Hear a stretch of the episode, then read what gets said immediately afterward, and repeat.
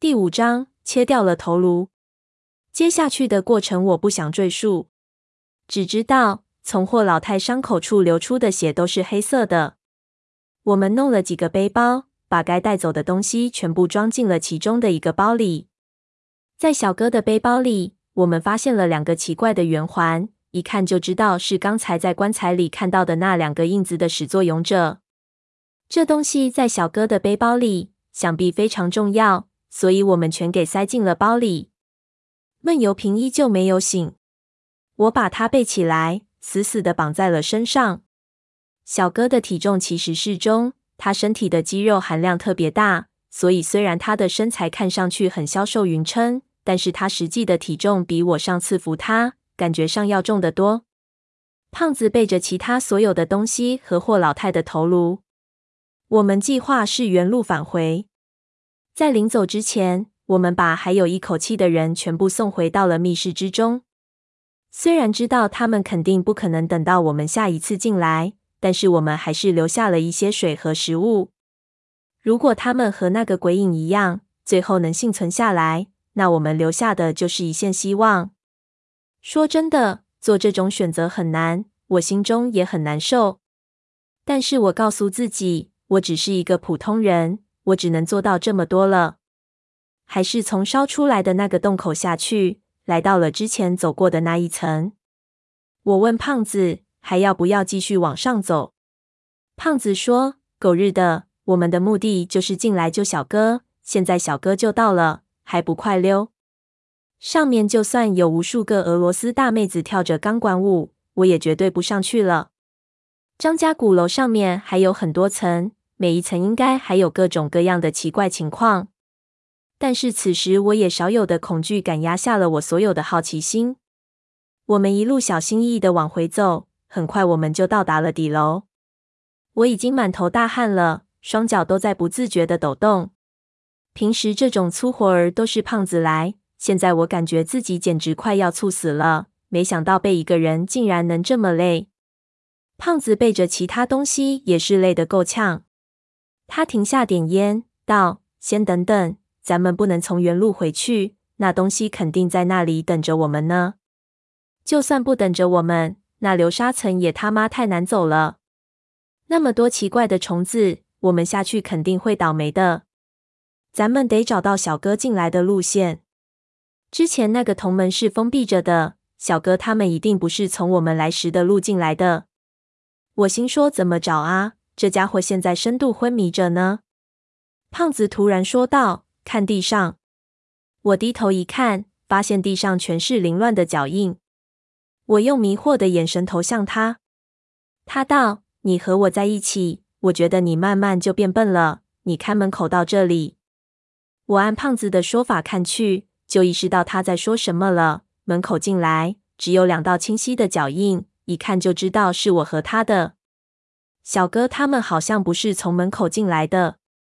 胖子道：“你看这里的脚印非常凌乱，现在我们可以根据小哥鞋底的花纹，找出他们是从哪儿进来的。”我低头看我们脚下无数的脚印，就明白胖子的方法是可行的。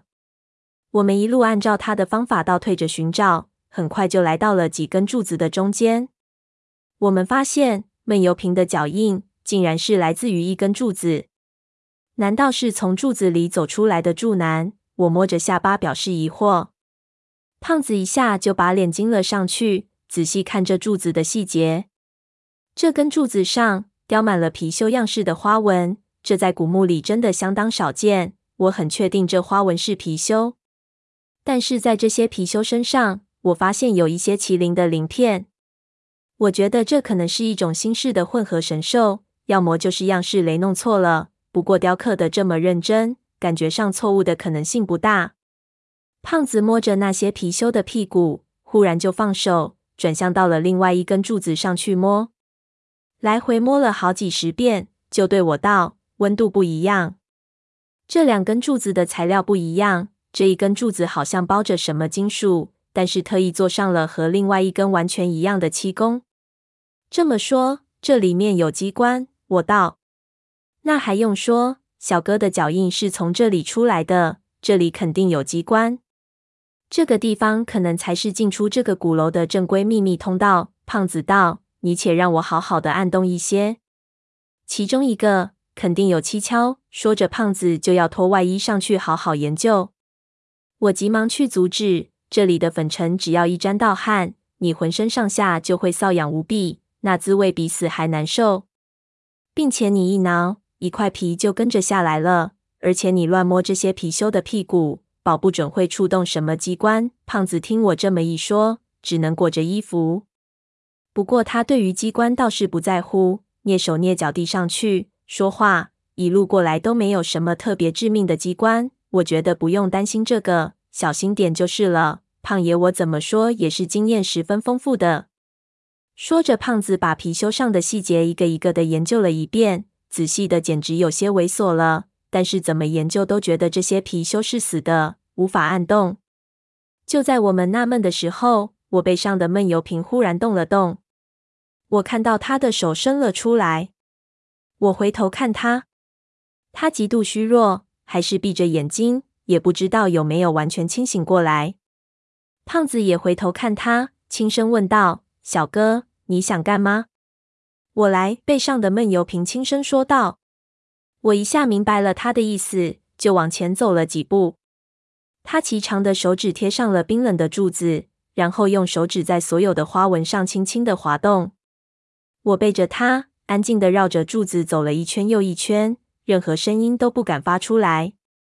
在我们绕到第二十圈的时候，就听闷油瓶说道：“第一行第十三个，第二行第六个和第三行第七个，对每个都轻轻的各敲一下，记住顺序。”说完，他的手立即垂了下去。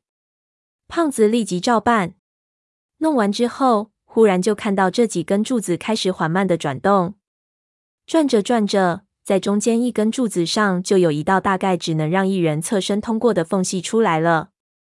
缝隙里面就是一条通道，一路往下，直通地底。在这根柱子的内壁上有攀爬的脚钉。家有一哥，如有一宝啊！胖子说道。我们两个放下手里的装备，我把小哥先过到胖子身上。侧身小心翼翼地下去，再接住小哥，下到底部，用打火机一照，不由得惊讶了。我们竟然看到了一个由石头垒成的房间，而且看四周的情况，这应该是一个的宫。这里也是张家鼓楼的一部分吗？胖子问道。我点头，按照之前的惯例，这个鼓楼的的宫之中，应该是张家老祖先的墓。恐怕这个地方葬的人。都是年代相当相当久远的老前辈了，怎么办？小哥就是从这里出来的，显然进出口就在这里。小哥，你倒是好人做到底，在 GPS 一下。胖子对闷油瓶道。闷油瓶在我的背上毫无反应，看来他又昏睡过去了。胖子看了看，只能摇头，对我道：“没电了，走吧，我们小心一点。”既然出路在这里，我们总能找得到。我道：遇山开路，遇水搭桥，我们走一步是一步。我把小哥放下，咱们先四处看看。这里没有粉尘，是可以好好休息的。我看胖子也喘得相当厉害，就让他也把所有的东西先放下。我真的是从来没有这样疲倦过。小哥从我肩膀上下来，我立马感到头晕目眩。我揉了揉肩膀，就跟着胖子四处去查看了。我们看后发现，前方唯一的出路是一道石门。石门紧闭填，但是能从门底下看到在近段时间被打开过的痕迹。